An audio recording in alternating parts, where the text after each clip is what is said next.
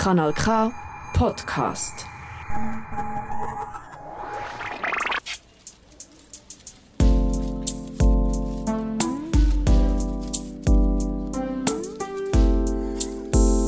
Faust und Kupfer Der popfeministische Podcast aus der Schweiz. von der Miriam Sutter und Der Lisa Christ.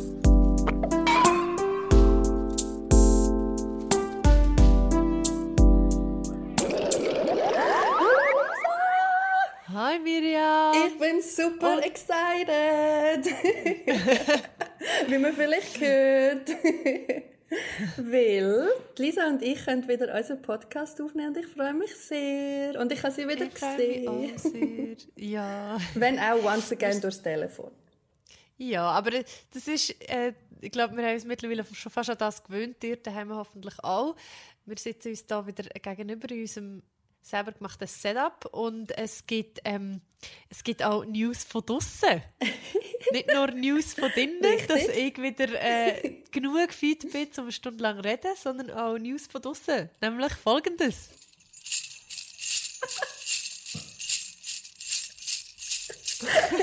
Lisa ist jetzt äh, mein persönlicher Santa Claus. Das ist so richtige Weihnachtsstimmung. Nee, das ist, es schneit. Es schneit und es ist Es mega schneit. schön.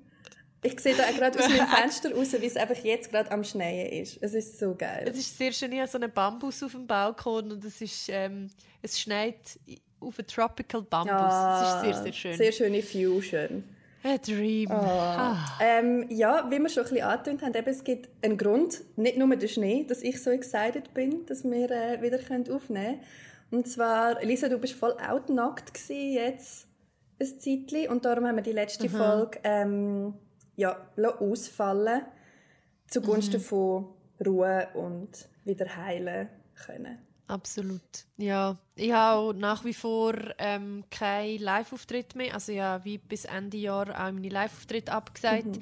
Es wäre jetzt vor allem noch die und letzte Woche gewesen. Einfach weil ich nach Corona immer noch so geschwächt war. und ich merke es auch jetzt. Also ich brauche viel mehr Pause. Ich muss so ein Nickerli machen zwischenin. Und ich glaube, es ist mega wichtig, dass ich mir jetzt die Zeit gebe einfach. Ja, absolut. Also ja. Und es sind im Moment so viele Leute krank. Hey, es also, ist- es ist Wahnsinn. Es rebelt einfach wieder. Es ist ganz schlimm. Ja. Nicht, nur, nicht nur Covid, sondern auch noch anderes Geschmäus. Es ist wirklich... Aber ich finde es auch krass, dass jetzt irgendwie ich habe das Gefühl, es haben viele Leute wieder Covid und gleichzeitig wird jetzt bekannt, dass irgendwie Tests auch ab 2023 gar nicht entdeckt werden und gezahlt werden. Ja, es ist so, es ist ganz eine komische Entwicklung, wo ich, ich persönlich wünsche mir ehrlich gesagt die Maskenpflicht im ÖV zurück. Hey, ich weil ich einfach nicht das abgeneigt. Gefühl habe, also ja, ich meine, ich finde es schon, ich weiß, dass es ein mühsam ist und so, aber ich finde, es wäre wie ein kleiner Aufwand dafür, dass man sich dann vielleicht mit weniger Käfer ansteckt. So. Und gerade ich, wo jetzt irgendwie das Gefühl habe, mein Immunsystem ist so geschwächt von dieser langen Krankheit. Also ich, ich lege sowieso immer eine Maske Mm. an, aber ich glaube, es bringt echt nicht so viel, wenn die anderen keine anhaben. Voll. Von dem her, eigentlich würde ich mir wünschen, dass es ein bisschen mehr in die solidarische Richtung geht, aber ja, man hat es nicht im Griff. Ja, nicht im also ich muss im Fall sagen, es ist mega fest, äh, wie du sagst, ich bin ja äh, in Paris gewesen, wie ihr wisst, wenn ihr jede Folge von unserem Podcast hört. Ähm, und dort ist ja schon so ein bisschen, also ist ein bisschen kälter geworden, obwohl es in Paris immer noch sehr heiß war und da glaube ich auch. Aber es hat wie schon so ein bisschen die Schnudderphase hat schon ein bisschen angefangen. Und ich meine, Pariser Metro, wer schon mal in so einer war, weiss, es ist wie so eine Sardinendose. Du bist wirklich so... Uh. Ähm, und ich habe dort im Fall auch, wenn es viele Leute hat, wieder die Masken angelegt. Es hat dort aber noch mehr Leute gehabt, die auch eine angehabt haben als da. Und ich muss im Fall wirklich sagen, also die Leute sind zum Teil auch wieder völlig reckless geworden. Gestern bin ich im Gob an der Kasse und Verkäuferin hat einfach eiskalt so in die Hand gehustet. Weißt du, so in die Handinnenfläche. Und dann habe ich so, als ich das gesehen habe, ich gefunden, so, wie mich das schockiert, weil ich das jetzt schon hure lange Ja. gesehen und das auch nie mehr mache. Und sie hat dann halt mein Zeug angelenkt Oh no. Und ich habe mich so gerust. Also jetzt im Fall wirklich nicht Ja. nur wegen Corona, sondern einfach per se. Also alte, sorry. Ja, es ist auch wirklich, man geht dann irgendwie ins Tram und die Leute schnuddern Ja. und husten um Sie und sie am husten einfach Röcheln weg. und Nein. pfeifen aus dem letzten Loch und du denkst so, Nein, Mann, voll kein Bock. und du, und du denkst einfach so, hey, sorry, aber bleibt doch daheim, wenn ihr krank seid oder legt wenigstens eine Oder Maske Benny. an. Also, Also, es ist im Fall schon ja, und dann, Corona dann schauen sie einem blöd an, wenn man selber eine Maske anhat. Und du denkst so, hey, wegen dir habe ich eine an. Also, Ja. ja. es ist nicht einfach. Ich bin auch ein bisschen am Hüsteln wieder im Moment. Darum, wenn ich ab und zu da meinen Tee sippe und ihr das hört, dann ist es das. Ja, Ähm, wahrscheinlich ist es jetzt wieder der endless, der endless being a little bit Ja, sick, ja. bis der Sommer wieder kommt. Ja, bei mir ist das Oder immer bis so. vom Heuschnupfen. Richtig. das ist mein, mein Circle of Life. Mein, mein Circle Oh of Schnupfen Gott. und Husten ist das. ja. Ja, auf jeden ja, Fall. reden wir von etwas, etwas anderem. Genau. Vielleicht nicht etwas Erfreulicherem, Genau. aber etwas anderem. Genau, wir sind ähm, wieder zurück, wie ihr ja jetzt äh, gemerkt habt. Und wir haben ein Thema mitgebracht, wo wir schon auf Insta auch Fragen gestellt haben dazu.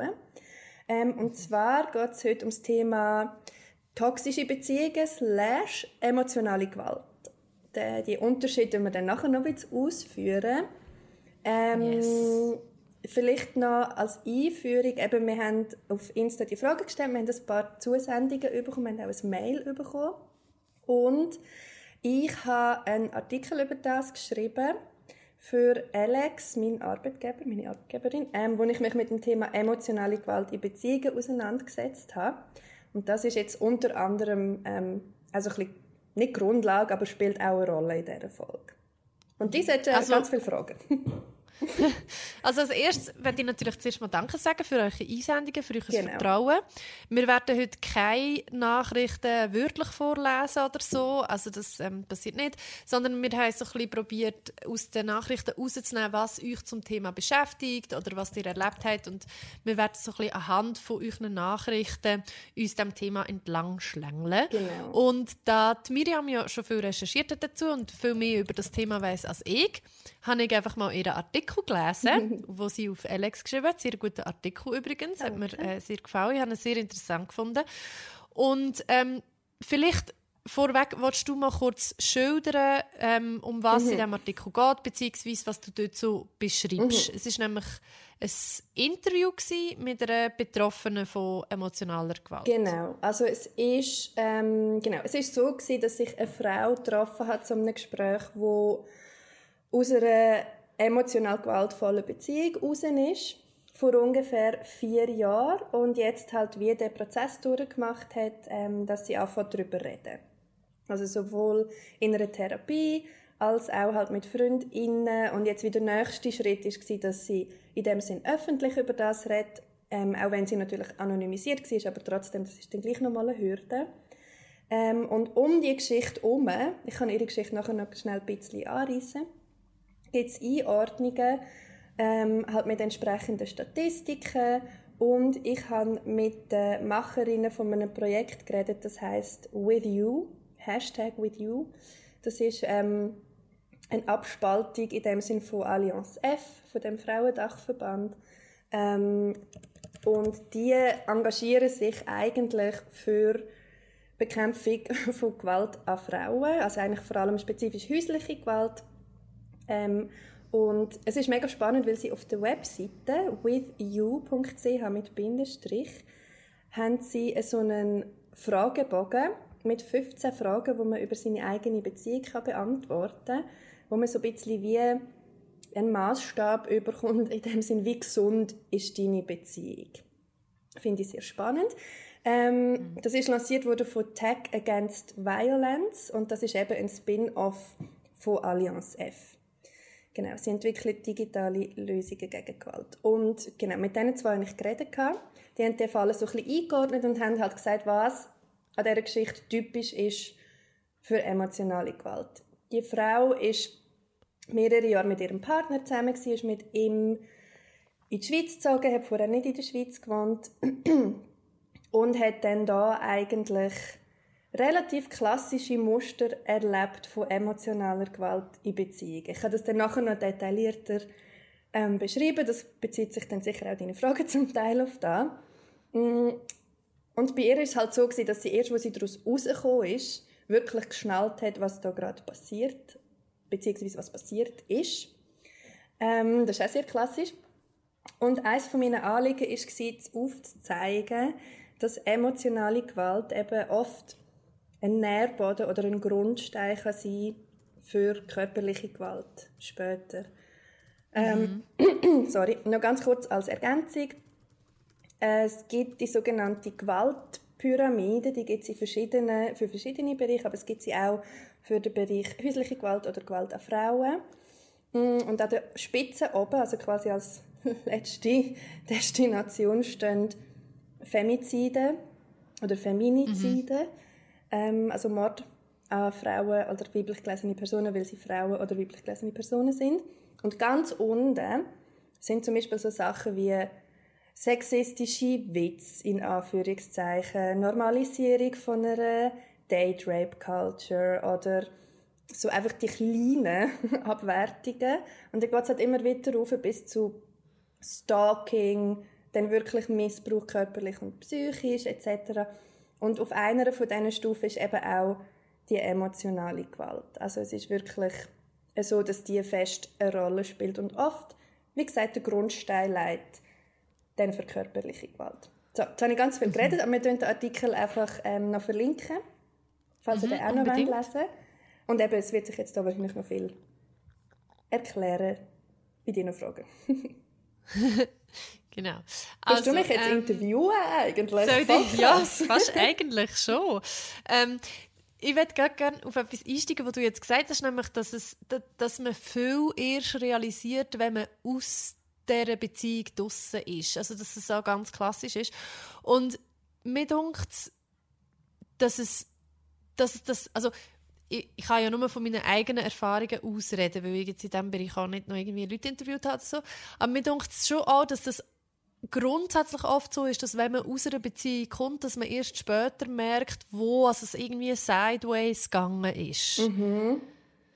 Ich, und ja, ich erinnere, ja, und ich erinnere mich daran, ähm, dass ich kürzlich mit jemandem darüber geredet habe, so, was ist denn eigentlich eine toxische Beziehung? Und ich glaube, sie hat mir gesagt, sie glaubt, alles, wo du selber unglücklich bist drin, ist ja nicht mehr gesund. Mhm. Also wenn du über eine längere Zeit unglücklich bist. So.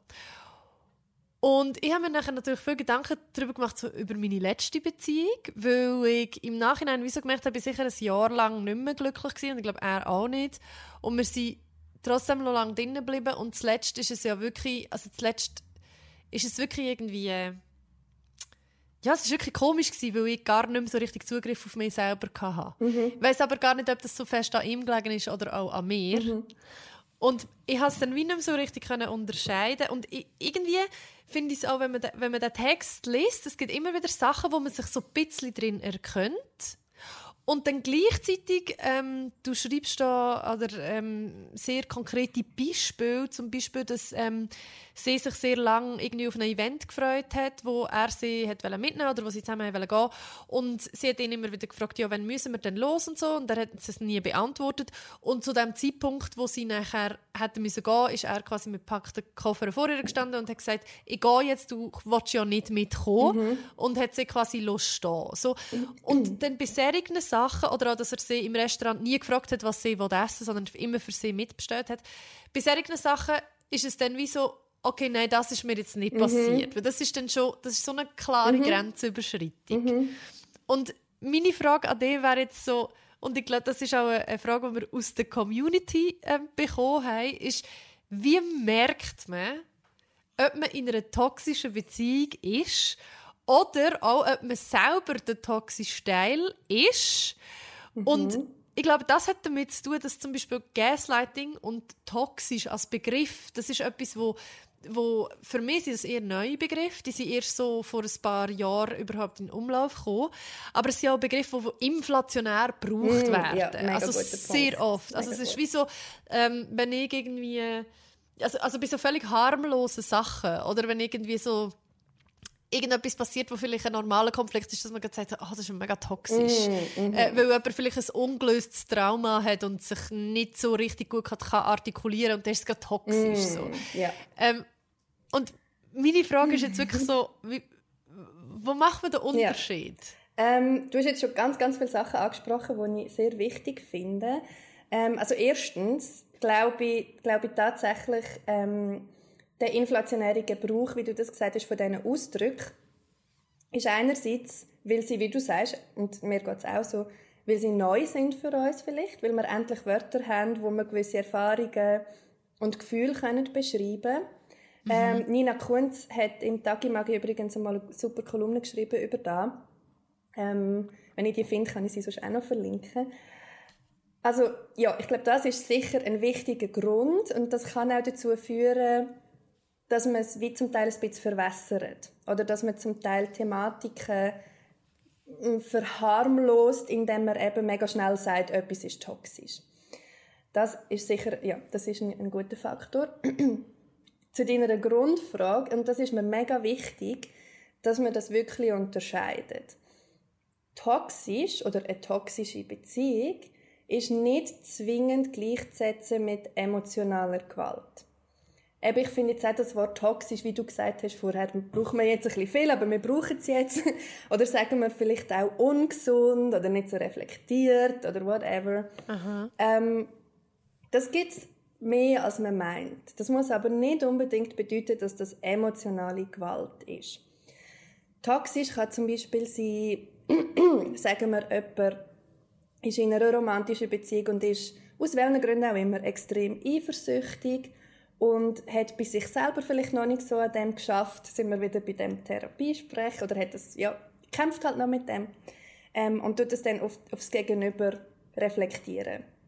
Also sagt mhm. zum Beispiel, ähm, ich will nicht mehr, dass du allein in den Ausgang gehst ohne mich, weil du nur flirten oder äh, wenn du das nochmal machst, dann gehen wir nicht zusammen in die Ferien, also so Sachen.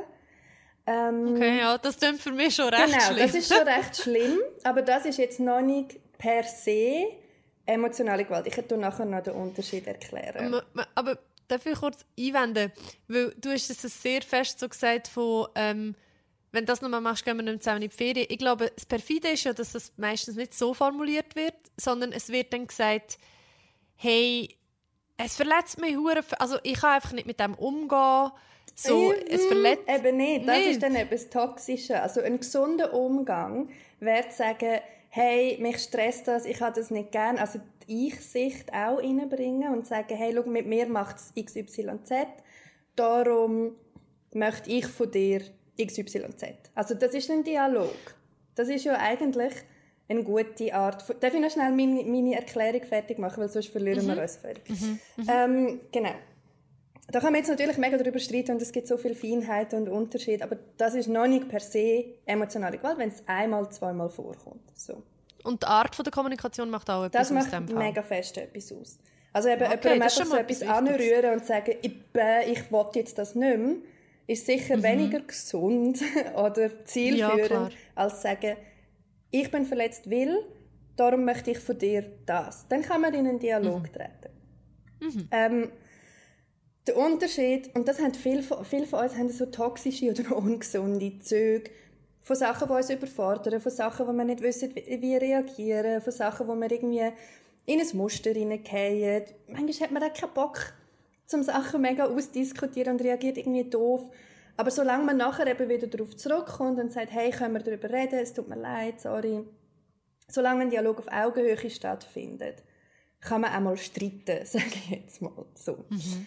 Der Unterschied zu emotionaler Gewalt, und darum ist das Wort wichtig, finde ich, ist, dass es oft strategisch passiert. Und das ist das, was du vorher angesprochen hast. Wie merkt man es überhaupt oder eben lang merkt man es nicht?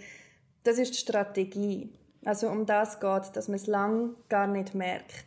Ähm, Im Fall von der Frau, die ich porträtiert habe, sind klassischerweise am Anfang so Abwertungen passiert. Also zum Beispiel hat äh, ihre Ex-Partner ihr gesagt, ja, wenn du halt immer so einen Rossschwanz hast als Frisur, dann musst du dich auch nicht wundern, wenn du beim Arbeiten nicht ernst genommen wirst. Finde ich eine mega heavy, krasse Aussage, ist aber eben gleichzeitig auch etwas, wo einem jetzt böserweise in einem Streit kann rausrutschen kann, wenn man die andere Person will verletzen will. Das macht es so perfid, oder? Die Sachen ja. fangen oft so an. Es ist sehr schwer ja. fassbar, es ist sehr subtil. Und plötzlich ist man in etwas drin, wo man nicht weiß, wie man drin hineinkommt und wo man schon erst recht nicht weiß, wie man daraus rauskommt. Das ist ein mega wichtiger ja. Punkt. Ähm, also es ist strategisch, es steigert sich, oder? Man normalisiert eine Abwertung, man normalisiert ähm, einen Umgangston, der zum Beispiel respektlos ist. Und dann macht man weiter, dann sagt man, ähm, eben das Beispiel, wo du, wo du gebracht hast, du hast ja gar nicht mitkommen zu dem Event.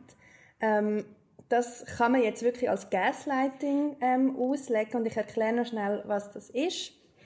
Weil das eben auch so ein neuer Begriff ist. Gaslighting bedeutet eigentlich, dass ich meinem Gegenüber absichtlich das Gefühl gebe, dass sie ihren Verstand verliert. Also, dass sie nicht mehr weiss, was stimmt und was nicht. Jetzt ganz einfach mhm. erklärt, Gaslighting ist, ich sage dir, so lang der Himmel ist grün, bis du mir glaubst, dass der Himmel grün ist. Obwohl du in den Himmel, oh, gut, jetzt gerade nicht, aber obwohl du in den Himmel schaust und der Himmel, du siehst, der Himmel ist blau.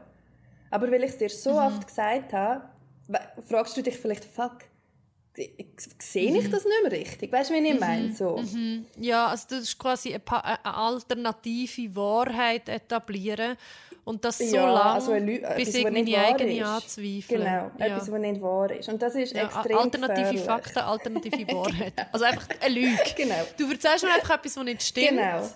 So lange, bis ich es glaube. Und das ist extrem manipulativ. Also man vertreibt Tatsachen, äh, man, man, man, man, lügt, ja. Und diese Folgen sind für die Betroffenen oft noch jahrelang später spürbar. Also das das macht ja hure viel mit dir, oder? Wenn du mhm. dich wirklich musst fragen, ist meine Realität wirklich wahr? Ja, das ist krass. Ähm, also das ist eine von diesen, eines von diesen strategischen Instrumenten und darum ist das so ein wichtiger Unterschied zu toxischem Verhalten, wo wir vorher angesprochen haben. Das ist oft äh, in einem Moment, in einem Streit, eben von, von einem selber aus, weil man nicht weiß, wie damit umgeht. Manchmal will man auch das Gegenüber verletzen, ja, man, man kennt sich ja, man weiß, wo man muss zielen. Aber das ist im Moment denkt, dass man vielleicht findet, fuck, ich bin so hässig oder ich bin so verletzt, ich will, dass du auch verletzt bist. Hm. Aber das ist nicht langfristig überlegt. Und eines der wichtigsten oder auch sehr wichtigen Instrumente, ähm, das kommt dann oft später, ist die Isolation. Also das resultiert oft aus einer sehr starken Eifersucht, aus einem sehr starken Bedürfnis nach Kontrolle, das Gegenüber kontrollieren. Mhm. Ähm, zum Beispiel schlecht über, über das Umfeld reden von dieser Person, also die Freundinnen, den Freundinnenkreis schlecht machen. Mhm. Ähm, das Familie, familiäre Umfeld schlecht machen. Das Ziel ist, die Person wirklich zu isolieren, dass man sie für sich hat. Es klingt mega grusig, aber das ist auch, das ist auch eines der Ziele von emotionaler Gewalt. Weil wenn sie sich nicht mehr getrauen, mit ihren Ängsten zu reden, dann kommt sie ja nie raus, dass da gerade emotionale Gewalt passiert, oder? Mhm. Es ist, noch, es ist interessant, was, was bei mir passiert, wenn du das so erzählst. Also auf die eine Seite probiere ich halt so mega abzuschätzen, so habe ich das gemacht in meiner letzten Beziehung? Mhm. Habe ich Zeug bin ich vielleicht toxisch mhm. oder bin ich, habe ich ähm, emotionale Gewalt angewendet. Und bei gewissen Punkten finde ich so, ja, es hat schon Sachen gegeben, die ich auch gemacht habe, mhm. aber die Absicht dahinter ist, also erstens ist es vor allem, oder umgekehrt, frage ich mich natürlich auch, ist es umgekehrt auch mhm. passiert? Und ich glaube, ich glaube, das ist ja so, so wirklich so ein bisschen das Perfide daran, dass man so ansatzweise ist es schon vorhanden gewesen. und es kann auch Spuren hinterlassen, mhm. dass, dass das ansatzweise vorhanden war. Aber dann ist es trotzdem noch nicht emotionale Gewalt. Mhm. Weil du schreibst auch in diesem Artikel, dass TäterInnen von emotionaler Gewalt manipulieren bewusst und gezielt. Und das, das schreibst du so. Und heißt das auch, dass sie sich bewusst sind, was mm, sie machen? Das ist eine super Frage. Ähm, über das habe ich auch lange geredet, eben mit den Gründerinnen von dem Projekt With You. Und es ist jetzt ein eine grosse Kiste. Also, man muss sehen, das Ziel von emotionaler Gewalt am Ende ist, jemanden komplett abhängig zu machen von dir. Emotional, ökonomisch, auf jeglicher Ebene. Und das ist etwas, wo wirklich, also, das ist übertoxisch raus. Und ich bin nicht mhm. Psychologin, ich habe auch nicht den entsprechenden Hintergrund. Ich weiß einfach das aus dieser Recherche einerseits und andererseits kenne ich leider ein paar Leute, die, die solche Beziehungen haben müssen erleben ähm, Und wenn du mal das siehst, wie das ist, dann siehst du ganz klar, das ist etwas ganz anderes. Mhm. Ähm, ich bewege mich jetzt ein bisschen in einem Feld, wo ich nichts Falsches sagen will. Darum, falls es jemanden gibt, der sich auf professioneller Ebene mit dem Thema auseinandersetzt, dann meldet euch bitte und könnt mich auch korrigieren, falls ich jetzt etwas sage, was gar nicht stimmt. Aber über diese Frage merken die Leute, dass sie das machen, streitet man sich mega fest.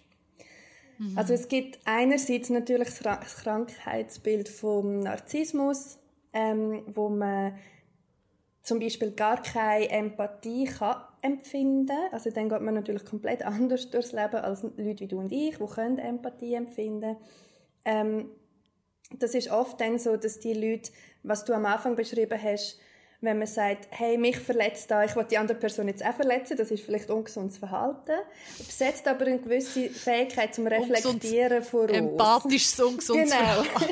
ähm, und bei Leuten, die emotionale Gewalt bewusst, sage ich jetzt mal, einsetzen, findet das nicht statt. Also es gibt nur, die Person ist mein Target und was mache ich jetzt, damit ich das bekomme.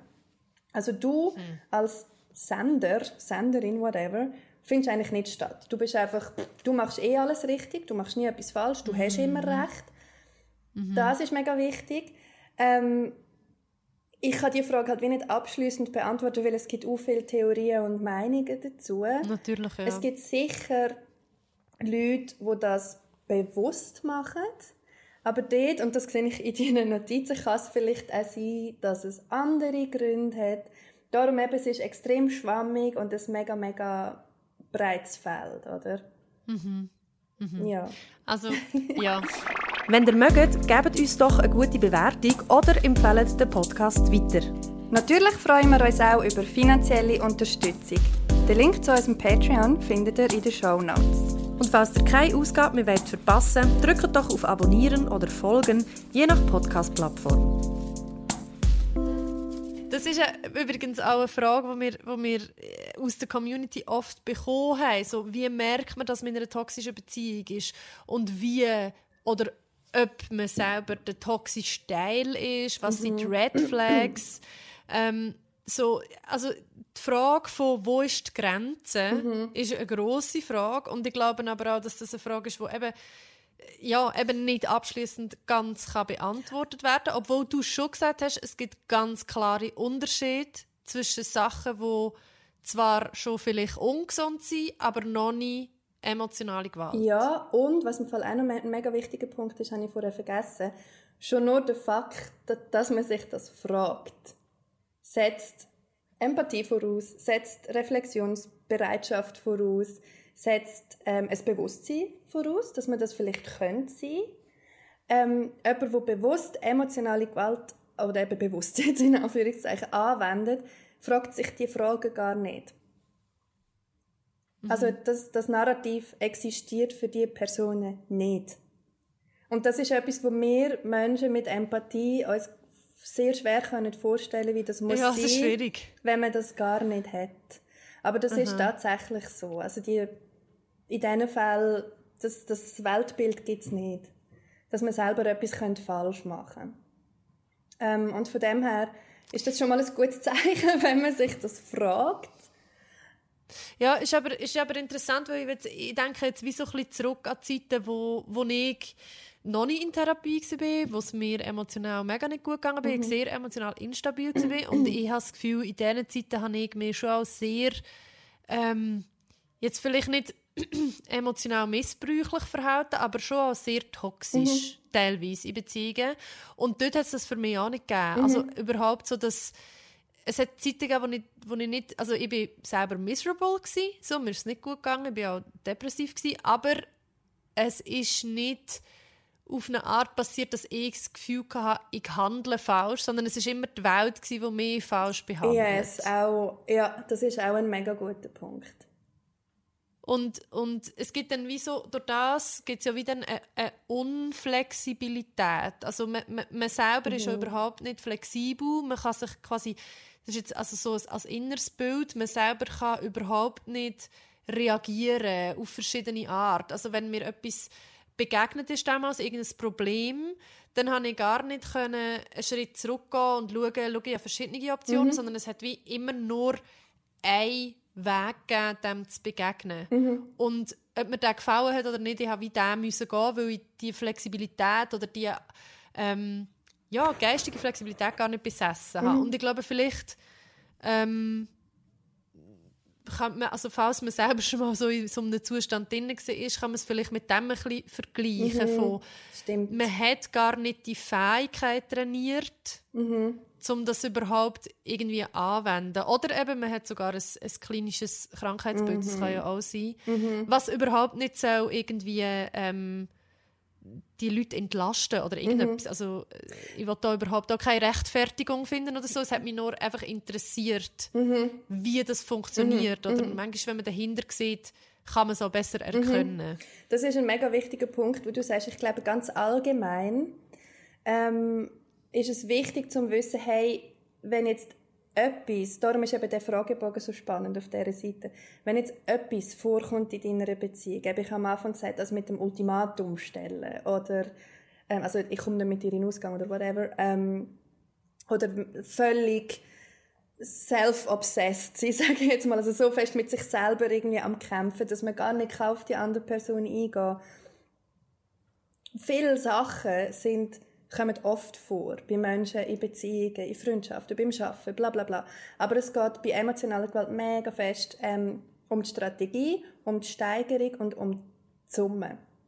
Von allem, was mhm. passiert. Etwas, was ich vorher noch ähm, vergessen habe zu erwähnen, ist auch ein Wort, das ähm, inflationär ein bisschen gebraucht wird, und zwar das sogenannte Love Bombing. Ähm, das steht mhm. oft am Anfang von Beziehungen, die Tendenz können haben, eben in emotionaler Gewalt zu enden.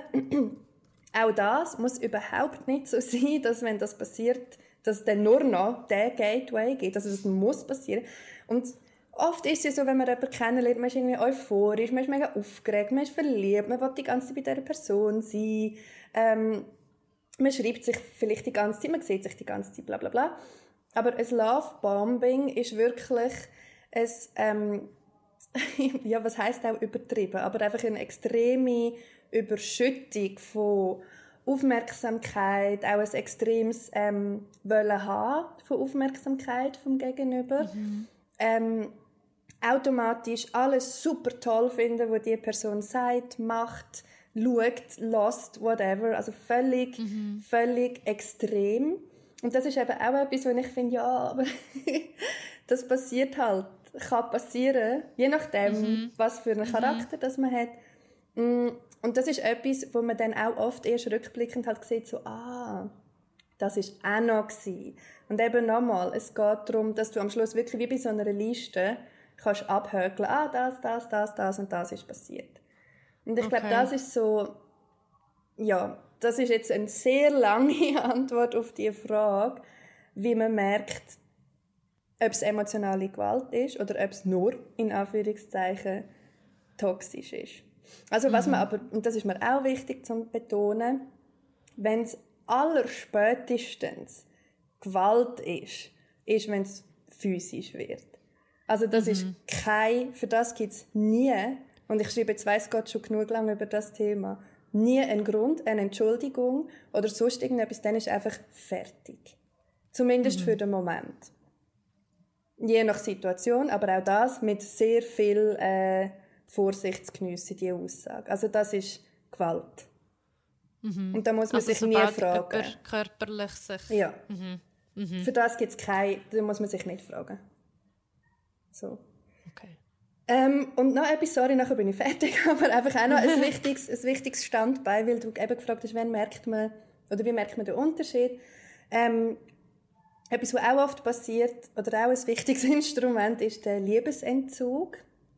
Ähm, da gibt es auch ein inflationäres Wort dafür, und zwar Silent Treatment. Das hängt ein bisschen zusammen. Mhm. Also, dass die Personen mh, mm, das falsche, in Anführungszeichen, Verhalten bestrafen, indem sie zum Beispiel ähm, keinen Sex mehr möchten haben, indem sie nicht mehr haben oder schmusen, also gar keine körperliche Zuneigung mehr im Vergleich zu vorher. Oder sie reden nicht mehr.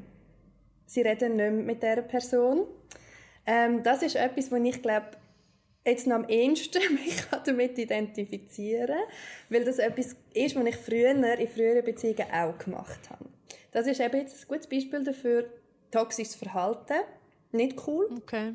ähm, mhm. kann aber eben auch auf dieser Liste dann sein, wo man am Schluss von der Beziehung dann kann abhaken und sagen, ah, das ist auch noch gewesen. Mhm. Weil das ist ein strategisches Instrument. So. Okay. Ja, das ist jetzt mega viel Info. ähm, ja, ich habe ich habe so viele Gedanken zu diesem Zeug, aber es ist gleichzeitig auch, wenn ich es wie nicht zu weit weg vom Thema treiben. Mhm. Und ich würde jetzt lieber einfach auf die, auf die Fragen oder die Nachrichten aus mhm. der Community eingehen und würde sehr gerne über das E-Mail reden, das wir bekommen haben. Weil ich finde, dort ähm, wird etwas angesprochen, das ich jetzt noch verstehen könnte, wenn das mehreren Leuten noch passiert. Ja, finde ich. Und zwar hat uns jemand geschrieben, dass sie eigentlich in ihrer Beziehung sehr zufrieden sind, ähm, aber dass sie sich ab und zu fragen, ob sie vielleicht der toxische Teil von dieser Beziehung sein können. Und sie hat dann äh, gewisse Beispiele angebracht. Äh, wo, wo sie wie fragt, wo ist die Grenze mhm. zwischen erlaubtem Nörgeln oder toxischem Kritisieren. Ähm, und dann hat sie relativ viele Beispiele gebracht, äh, wo ihr Partner ähm, verschiedene Sachen im Haushalt nicht gemacht hat oder ähm, sie nicht beachtet, ähm, ein Chaos macht ähm, oder irgendwie vergisst, Sachen zu machen, die eigentlich ähm, abgemacht waren. Und quasi, es wird dann so das, das ganze, die ganze Thematik von Care-Arbeit, wo nicht gerecht aufteilt wird, obwohl das von einer Seite immer probiert wird. Und vom, von Seite des Partner wird das nicht respektiert, also es wird die ganze Zeit immer wieder die Care-Arbeit nicht gemacht oder man muss immer wieder darauf hinweisen und dann, ähm, dass sie dann quasi äh, sehr viel kritisiert ähm, oder einen Heulkrampf bekommt, also quasi eigentlich verzweifelt daran. Ähm, und dann fragt sie quasi, ist denn das nicht auch schon eine verbale Verletzung, wenn sie nachher wie so austickt und das ist so etwas, was ich auch von meinen Freundinnen kenne, dass man sich wie so sagt, ich werde, oder so, ich werde so unnormal hässig wegen Sachen, wo mir sollten egal sein, aber sie sind mir halt nicht egal. Ähm, und ich kann mich mit dem mega fest identifizieren. Mhm. Und ich glaube, wir können da auch mal grundsätzlich sagen, es ist nicht, das ist etwas anderes. Ja, das ist ganz fest etwas anderes. Aber äh, ich verstehe, wieso dass die Person die Frage hat. Und übrigens auch danke vielmals ähm, für das Mail und für die Offenheit. Ist noch lustig, weil sie meinen Artikel zitiert, aber ich glaube sie nicht. also es wird einmal nicht ersichtlich, ob sie sich bewusst ist, dass ich den geschrieben habe. Einfach ein lustiger Zufall. Ähm, genau, und wie du gesagt hast, sie nimmt da zwei sehr konkrete Beispiele, mh, mm, wo auch aus dem Fragebogen sind. Also eben zum Beispiel, wird man vom Partner, von Partnerin häufig kritisiert. Und dann bringt sie alle die Beispiele, die du jetzt ähm, beschrieben hast. Und wie du sagst, finde ich absolut auch, da geht es um die ungerechte Aufteilung von Care-Arbeit. Und das ist sowieso ein feministisches Thema, ähm, wo wir, glaube ich, alle verzweifeln, immer wieder dran. Oder viele von uns. Ähm, und das zweite Beispiel eben mit dem verbalen Verletzen. Ähm, da haben wir vorher schon ein bisschen drüber geredet. Logisch, manchmal und das habe ich im Fall auch. Manchmal will man jemanden verletzen, weil man selber verletzt ist. Ich schreibe da, ähm, es ist ihr bewusst, dass sie ihn verletzt, aber sie drüllt fast durch und sie, sie, du spürst richtig also den Rage, den sie hat. Ja, ja. Ähm, und ich finde aber mega wichtig, was sie am Schluss schreibt, eben sie sagt, es ist ein schwieriges Thema, sie will sich eigentlich nicht so verhalten, sie will eigentlich geduldig sein, aber sie schafft es einfach nicht. Und das ist ja, und, mega wichtig, weil da ist schon Ja. wieder so viel Selbst, ähm, Self-Awareness. Ja, ja. Dabei- Selbstbewusstsein. Ja, also das Bewusstsein Selbst- fürs, für, das, Ja. Mhm. für das eigene Verhalten, ein Wunsch danach, dass es nicht so ist, ähm, Empathie für ihn. Also sie sagt ja, Mhm. ich verstehe, ich verletze ihn und so weiter. Mm. Und, aber die, das ist wieder die Frage, oder wo ist die Grenze, ab wann ist es toxisch? Und das finde ich ein mega gutes Beispiel für, hey, ganz ehrlich, ich verstehe es. Also das ist einfach eine Also, ja. Ich, muss, ich muss auch ganz ehrlich sagen, ich verstehe es auch. Weil es ist wie so, es gibt halt einfach gewisse Sachen, wo es ist nicht easy, wenn jemand seinen Beitrag von der Hälfte von der Hausarbeit nicht macht. Das ist einfach nicht, es ist einfach mühsam und es ist streng und es ist nervig und es gibt gewisse Sachen, wo man einen Kompromiss finden kann und es gibt gewisse Sachen, wo man keinen Kompromiss kann finden kann. Voll. Und, und also ich erlebe das ja, ja, das ist einfach etwas, was mich dann gerade so hässlich macht, auch, dass, weil ich finde, so, dann ist dann noch die Bereitschaft, also das merke ich auch bei meinen, bei meinen Freundinnen so, dass dann sogar noch die Bereitschaft um ist, um irgendwie Verständnis dafür zu haben, für, für den, meistens ist es dann leider der Mann, wo, wo nichts macht daheim. Und äh, es ist einfach sowieso, ja, okay, er macht nichts daheim und hat als Begründung, dass er so lange muss arbeiten muss. Aber du hast halt Kind und Voll. machst deine Arbeit und machst den Haushalt. Voll. Und dann musst du nicht auch noch verstehen. So, du musst dann nicht probieren, den noch zu ändern. So, dann, so, und das, das, dort wird ich einfach, da wird ich, wird ich, hässlich. Ja, es ist Aber ein Tale glaube, of das all ist- this time, gell? Also es ist halt wirklich... aber das ist ja wirklich äh, ein, ein Thema, wo, also ich glaube, dort ist es, dort kann man vielleicht, wie du vorher gesagt hast, ist es wie so, dass manchmal will man verletzen, weil man verletzt wird. Und das ist sicher ungesund, Mhm, aber das ist sicher nicht die Mutter Therese, Mutter Teresa Verhalten, aber es ist menschlich und es ist nor normal, Ja, in Anführungs- und Schlusszeichen, dass man nicht alles einfach hinnimmt. Und es ist auch ein Aufzeigen von eigenen Grenzen, wenn man Mega. Sachen nicht hinnimmt. Hey, mega. Und ich muss Fall sagen, darum hat es mir auch auf eine Art, auf eine komische Art, Freude gemacht, ähm, das Mail zu lesen, weil ich wie so, man spürt so fest, auch zum Teil in den Wörtern, die sie braucht, ähm, dass sie einfach fed up ist. Also, dass sie einfach nicht mag. Ähm, Und was ich auch noch wichtig finde, aber bei diesem Beispiel zu betonen, der Unterschied mh, zu, zu einer übertriebenen toxischen Beziehung oder zu einer krassen toxischen oder überhaupt nicht so emotionaler Gewalt. Sie sieht ganz klar, da ist der Konflikt und das ist mein Ziel. Also der Konflikt ist die ungleiche Aufteilung von der Care-Arbeit, sagen wir jetzt mal. Und ihr Ziel ist, sie möchte, dass das fair und gleich aufteilt ist. Und sie kämpft aber mit dem Weg dort an. Weil das ist auch nicht einfach. Aber das ist auch ein wichtiger Unterschied. Also toxischer wäre zum Beispiel einfach zu sagen, äh, er ist ein Arschloch, weil er macht nichts. Schieß mich an und, dann jetzt, und jetzt habe ich darum keinen Sex mehr mit ihm, als, als, als Beispiel. Oder darum gehe ich jetzt, äh, eben, habe ich jetzt unsere Ferien gecancelt. Anstatt zu sagen, ja, fuck, ich weiß, ich müsste die Geduld haben. Also weißt du, weißt, was ich meine? Das ist auch noch ein wichtiger Gleichzeitig- Unterschied. Ja, gleichzeitig finde ich dann grundsätzlich auch, wenn man irgendwie drei Jahre lang denkt, ja, jetzt muss ich halt ein bisschen Geduld haben, ist es dann irgendwann, nimmt man sich selber auch nicht mehr ernst. Also irgendwann, finde ich, muss man dann auch einfach sagen, schau, entweder du änderst das, ich habe es dir jetzt drei Jahre gesagt, oder ich ziehe Konsequenzen für Absolut. mich. Aber das ist eine gesunde Auseinandersetzung mit dem Thema. Mhm. Absolut. Ich habe mir noch zwei, drei Notizen gemacht, die ich gerne noch würde einbringen würde. Und zwar äh, ist auch so, dass du hast das jetzt schon äh, angesprochen mit dem, dass auch Machtungleichgewicht erschaffen eigentlich ein Ziel ist, wenn man in einer emotional missbräuchlichen Beziehung ist, dass das wirklich angestrebt wird, dass die eine Person komplett abhängig gemacht wird. Und mir ist da dazu einfach in Sinn gekommen, dass ich ähm, ziemlich, ja, kurz bevor es eigentlich meine letzte Beziehung nachher auseinandergegangen ist, ähm, habe ich irgendwie, und das kommt lustigerweise auch in diesem Artikel vor, dass der Körper meistens früher reagiert als die Psyche. Und ähm, also dem, was ist sie hat irgendwie deine Interviewpartnerin, wo in dieser missbräuchlichen Beziehung war, hat Rückenweh bekommen, hat körperliche Beschwerden bekommen und hat im Nachhinein gedacht, das war ihr Körper, der ihr irgendwie wie so gesagt hat, das geht nicht mehr so weiter.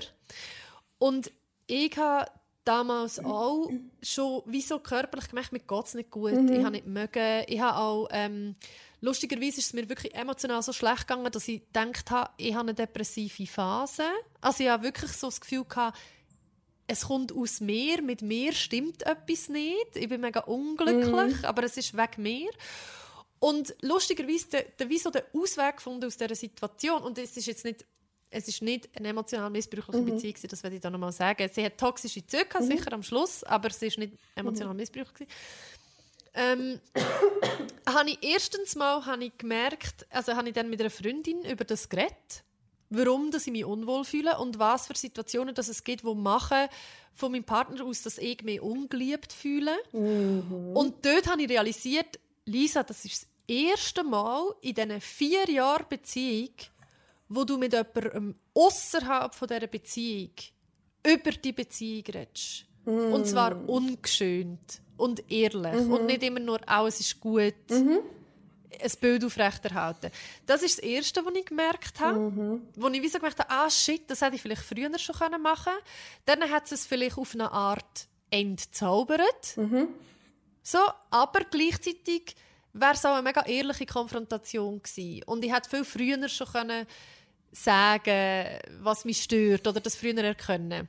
Das war so das Erste gewesen. und das ist etwas, was ich jetzt zum Beispiel mega für mich lernen und mitnehmen ist, we- wenn es Bedenken gibt, wenn es Ängste gibt, wenn es irgendetwas gibt, mit Freunden und Freundinnen darüber reden, wo man vertraut Yes. wo man weiss, die sagen nicht gerade, äh, ja, dann lass halt sein, da, da, da, sondern wo das ernst nehmen. Das heißt nicht, ich will nicht sagen, lästert über eure Partner und Partnerinnen oder was auch immer, sondern einfach so, wenn man selber, okay. ja, wenn man so ein bisschen, ich finde grundsätzlich schlecht reden über einen Partner oder Partnerin, finde ich wie so, ja, ja, nein, das gehört nicht zum guten Ton, Nein. aber es, äh, es geht mir auch nicht um das, sondern es geht darum, können über die eigenen Bedürfnisse und dass die in einer Zweierbeziehung, dass von, von einem Menschen nicht alles perfekt kann äh, wiedergegeben werden oder so, dass nicht alles reibungslos läuft, ist doch völlig normal.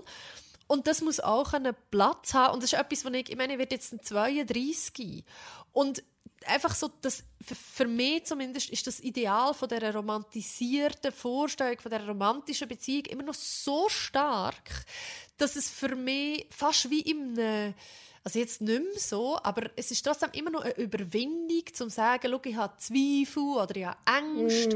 Und das mit jemand anderem besprechen als mit dieser Person, kommt fast einem Verrat gleich. Ja. Dabei ist es doch menschlich und normal. Absolut. Und es hilft auch, Absolut. zum, zum einem selbst ermächtigen. Mega. So, das ist so das eine. Und das Zweite, was ich noch dazu sagen ist, dass mein Therapeut hat mir mal etwas gesagt hat, eben kurz bevor die Beziehung gegangen ist, wo, wo mega Wirkung hat. Und das ist etwas, was ich mir immer wieder probiere, so vor Augen zu halten. Er hat wie so gesagt, ist denn, äh, ist denn überhaupt eine Option, um die Beziehung zu beenden? Und dann habe ich wie so überlegt und dachte so, ja, nein, eigentlich nicht. Also es gibt keine Vorstellung in meinem Kopf, wo nicht mit dem Partner an meiner Seite, es gibt keine Zukunftsvorstellung in meinem Kopf ohne den Partner an meiner Seite. Und dann hat er gesagt, aber wenn du das nicht hast, dann kannst du nie in eine Verhandlung hineingehen und wirklich für das einstehen, was du brauchst und du willst, weil das andere gar keine richtige Option ist. Und dann hat mein Therapeut mir gesagt, ich soll mir einen alternativen Weg vorstellen. Ich soll mir vorstellen, wie es wäre, wenn es würde Brüche gehen. Also damit, und dann hat er wie so gesagt, das heißt nicht, dass ich das will. Das heißt nicht, dass ich das muss anstreben, aber es geht darum, dass es eine, Option, eine ernsthafte Option ist. Und er hat wie so gesagt, wenn es keine ernsthafte Option ist, wird man immer kle- klein beigeben. Und das ist mir so fest geblieben. Yes, das sind mega, mega, mega gute Punkte, ähm, wo du ansprichst. Ich probiere, äh, wo wir jetzt langsam schon fast gegen das Ende zugehen, aber ich probiere auf das eingehen. Ähm, das eine, wo du sagst, mit dem nicht über Beziehung reden, außer mit der Person, die in der Beziehung ist. Sonst fühlt es sich fast wie ein Verrat an. Ich glaube, das kennen viele. Ähm, und ich glaube, das hat auch fest, hat fest mit dem gesellschaftlichen Bild von einer Beziehung, so wie es du jetzt auch schon beschrieben hast. Von dem romantisierten, wir zwei, du und ich und alles andere darüber raus geht niemand etwas an. So. Ist, by the way, auch etwas, ähm, wieso dass die emotionale Gewalt so lange überhaupt kann stattfinden kann. Weil ganz viele Leute das immer noch nicht machen. Mm. Teebreak. und das nicht normalisiert ist. So. Und aber auch das nicht wahrhaben dass irgendetwas stimmt nicht, ich spüre doch, dass etwas nicht stimmt. Sich so ein bisschen selber quälen mit dem Gedanken und so. Ähm, macht halt, es mega schwierig voll, wie du, wie du beschreibst. Und das Zweite, ähm, die Option, sich überhaupt vorzustellen, wie könnte sein ohne diese Person, ist so wichtig. Also schon in, in gesunden, sage ich jetzt mal, Beziehungen, wo es einfach wo Sachen nicht mehr stimmen. Mm, und ganz spezifisch, wenn man eben merkt, hey, ich glaube, die Person ist nicht gut für mich. Das ist dann auch noch so eine Frage, die man sich stellen kann. Ähm, weil das habe ich gesehen, das hat auch noch jemand aus der Community geschrieben, wie kommt man raus, wenn man schon mit drin ist. Mhm. Setzt voraus, dass man das Bedürfnis hat, aber vielleicht, ja, vielleicht gibt es einen Grund äh, für diese Frage, äh, das Bewusstsein, sorry, dass man mit drin ist, aber vielleicht gibt es einen Grund für diese Frage. Was man immer machen kann, ist in einer Opferberatungsstelle anrufen, von der Opferhilfe Schweiz, oder auch mit einem Frauenhaus Kontakt aufnehmen. Ähm, es gibt auch die dargebotene Hand, wo man anrufen kann und es gibt Telefon gegen Gewalt. Man kann anrufen und beschreiben und fragen. Das kann man immer. Und es ist so ein bisschen wie mit dem, mit dem Thema in Therapie gehen. Wart nicht, bis du findest, es ist schlimm genug. Mach vorher. Es kann dir immer noch jemand sagen, ah nein, da müssen sie sich keine Sorgen machen oder ja, das ist normal oder einfach zulassen oder sagen, hey, vielleicht gleich mal in eine Therapie und über das reden, aber wart nicht. Wenn du dich fragst, mhm. soll ich, dann ja, du sollst. Es ist so ein bisschen wie bei den also jetzt ist jetzt etwas anderes, aber etwas Positives. aber wenn man, wie so sagt, wenn man sich fragt, ob man bi ist und es genau. irgendwie schon zehnmal googelt, dann ist man genau. höchstwahrscheinlich bi. ja, ah, genau. Ah. Maybe, ja, okay. maybe. ja, wir können euch die ähm, Hilfsangebote wir euch auch in die Show Notes yes. und auch den Fragebogen tun wir euch in die Show Notes rein. Und wir haben ja zum Abschluss immer, immer eine Frage aus der Community genau. beantworten. Und ich würde aber vorschlagen, dass wir das mal einfach eine Frage beantworten, die wir quasi zum Thema bekommen haben. Mhm. Ähm, ich sehe da jetzt eben gerade noch, dass ich noch etwas vergessen habe zu sagen, was wir auch zugeschickt bekommen mhm. haben. Nämlich jemand hat mir äh, geschildert, dass sie recht lange in einer recht toxischen Beziehung war, dass es sehr fest on-off war zuletzt und dass es wie so einen Sog entwickelt hat. Und sie hat mir auch noch dazu geschrieben, und das finde ich mega ein wichtiger und interessanter Punkt, wo jetzt eben noch, wo ein das reinfließt, was ich vorher gesagt habe, nämlich, dass eine gesunde, normale, in Anführungszeichen normale, aber vor allem gesunde Beziehung nach einer toxischen Beziehung fast ein bisschen langweilig kann wirken mhm. Weil sie natürlich viel weniger mit dem Zucker, wie, wie ist das? Zuckerrohr und Peitsche? Oder Zuckerbrot ja. Zuckerrohr. Zuckerrohr. Das, Vielleicht auch. Ein Zuckerrohr. und und äh, Zuckerbrot und Peitsche, genau. Also, weil es viel weniger das, das Hoch und Tief hat, weil man sich viel weniger natürlich emotional in Extremsituationen begibt. Im Gegenteil, in einer gesunden Beziehung ist man, bewegt man sich meistens in einem komfortablen ja, vielleicht nicht komfortabel, aber in einem Safe mhm. Space. Mhm, mehr schon ruhig. Und es, ja, und es kann Ruhe. durchaus auch unkomfortabel sein, weil man sich mit den eigenen Problemen mhm. muss auseinandersetzen muss. Und das ist nicht comfortable, das ist außerhalb der Comfortzone, aber es ist immer nur eine Safe mhm. Zone. Mhm. Yes. Und das finde ich mega wichtig zu wissen, also dass wenn man sich toxische Muster gewöhnt ist, braucht es einen Moment, Absolut. bis man kann wertschätzen kann, wenn man in einer gesunden Beziehung ist. Mega fest. Und da kickt natürlich auch eines von meinen Lieblingsthemen rein, und zwar Bindungsstil. Bindungsstil, äh, mega spannend. Googelt das mal, leset Attached, wenn ihr der einzige Mensch sind, der es noch nicht gelesen hat. ähm, wenn man einen, einen unruhigen Bindungsstil hat, dann liebt man toxische Beziehungen, looking at myself, ähm, oder toxische äh, Bindungen in whatever form.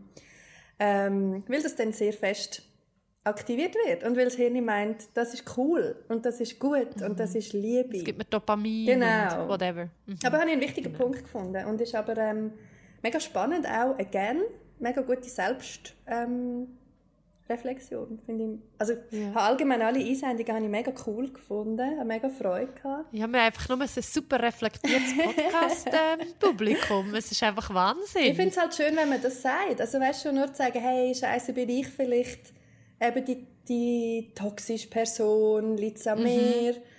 Ähm, ja, ich finde das cool und ich glaube, das ist irgendwie auch erst eine Entwicklung von den letzten paar Jahren, dass man, dass man anfängt zu finden, so, oh, oh, am I the problem? ja, voll. Das stimmt. Also voll gut. Also, kommen wir zu unserer abschließenden Frage aus der Community. Und zwar hat mir eine Person über Instagram geschrieben, dass sie im Nachhinein gemerkt hat, dass sie während dem Studium eine recht toxische Freundschaft hatte, dass sie quasi wie, sie hat sich benutzt gefühlt ähm, und sie sei sich nicht im Klaren, also sie hat das Gefühl, das Gegenüber ähm, hat überhaupt keine Ahnung, was sie ihr angetan hat. Und sie haben jetzt immer noch Kontakt, also das Studium ist anscheinend schon ein paar Jahre her, und sie haben immer noch Kontakt. Und von der anderen Seite ähm, sei da jetzt seit Jahren keine Einsicht gekommen oder es ist auch nie mehr angesprochen worden. Und sie fragt jetzt, soll sie das Gespräch suchen oder nicht, was wir würden machen? Also, ich muss sagen, ich bin ja, und das habe ich auch müssen lernen, the hard way, ich bin ja eine grosse Verfechterin vom Gedanken, du kannst nicht dort Heilung finden, wo du verletzt worden bist. Ähm, das gilt aber einfach für mich. Das ist überhaupt nicht allgemeingültig. Ähm, ich finde es noch schwierig, also wenn bis jetzt keine Einsicht ist, bedeutet das, dann ist es schon mal angesprochen worden, hat man schon mal einen Versuch gemacht oder nicht. Ich glaube, Das kommt nicht aus Okay. der Nachricht raus. Also ich glaube es nicht. Ich glaube, es ist eher nicht angesprochen Okay. worden. Und es besteht jetzt wie so die Frage, ist da überhaupt, also checkt die andere Person überhaupt, dass sie ihr damals etwas angetan hat? Ich glaube, mega wichtig ist, dass man sich muss die Frage stellen muss, was wollte ich jetzt von dem Gespräch? Was wollte ich von dieser Person? Wollte ich irgendwie eine, eine Erleichterung? Wollte ich einfach nur etwas platzieren? Wollte ich, dass die Person sagt, oh ja, und das tut mir leid? Ich glaube, solange man ähm, eine Erwartungshaltung hat von, das muss bei mir jetzt etwas lindern oder flicken oder heilen, würde ich es nicht machen. Weil die Gefahr, dass man das nicht bekommt, ist sehr, sehr groß. Also ich würde auch, ich würde auch mehr fragen, ist es für, es kann auch sein, dass es einfach für die Person mega wichtig ist, um der anderen zu sagen, das ist im Fall nicht okay gewesen. Und du hast mich verletzt damals. Und wenn, Absolut. wenn das wichtig ist, das zu platzieren und das der Person zu sagen, damit die Person das einfach mal gehört hat, wenn es das ist, was man muss machen für, für das eigene, ja, für, um sich selber Für Seelenwohl. ehrlich sein. voll. Ja, genau. Dann ja. Ja, Aber eben, wenn es darum geht, dass man das Gefühl hat, man, man braucht von der anderen Person etwas. Yes, Das nicht. Also, weil höchstwahrscheinlich kommt man von der anderen Person nicht das über, wo man sich erhofft. Ähm, es kann natürlich schon sein, dass das passiert, aber die Wahrscheinlichkeit ist eher gering. Mhm. Und wenn man es dann nicht, wenn man es dann probiert hat und nicht überkommt, ist es ja noch schlimmer. Ja, mega. Absolut. Aber wenn man selber an einem Punkt ist, wo man sagt, ich habe echt damit abgeschlossen, I'm fine with it, aber ich würde ihrer, dieser Person vielleicht auch einfach eine Chance geben, dass sie es das nächste Mal anders macht oder dass sie es checkt, dass es nicht okay war, weil ich das Gefühl habe, sie checkt es nicht. Also wenn es aus einem Ort kommt, wo, genau wie du sagst, nichts erwartet, sondern einfach will geben Ja. oder das wie will sagen, damit es gesagt ist, damit man das offen auch mal ausgesprochen hat, dann ja. Ja, das finde ich auch. Ja, jetzt sind So? wir am... Das war sehr packed heute. Sehr, sehr voll gewesen. ja, ich freue mich Ah. auf euch Feedback. Und eben wirklich, wenn ich jetzt etwas gesagt habe, was gar nicht stimmt oder so, dann ähm, please let me know. Ähm, Mhm. Ich bin ja, wie gesagt, keine Expertin. Immer noch nicht, nach all diesen Jahren. ja, danke Lisa, hat mega Spass gemacht. Danke Miriam, es war schön, dich wieder mal so zu sehen und zu hören. Und es war schön, gewesen, um wieder mal einen Podcast aufzunehmen für euch. Und wir freuen uns bis in zwei Wochen. Ja, bis dann. Ciao. Tschüss!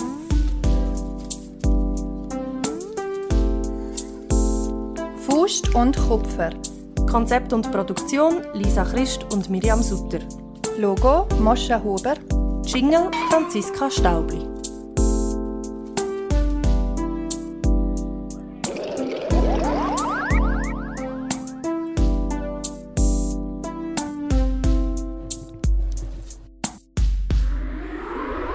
Das ist ein Kanal K Podcast. Jederzeit zum Nachhören auf kanalk.ch oder auf deinem Podcast App.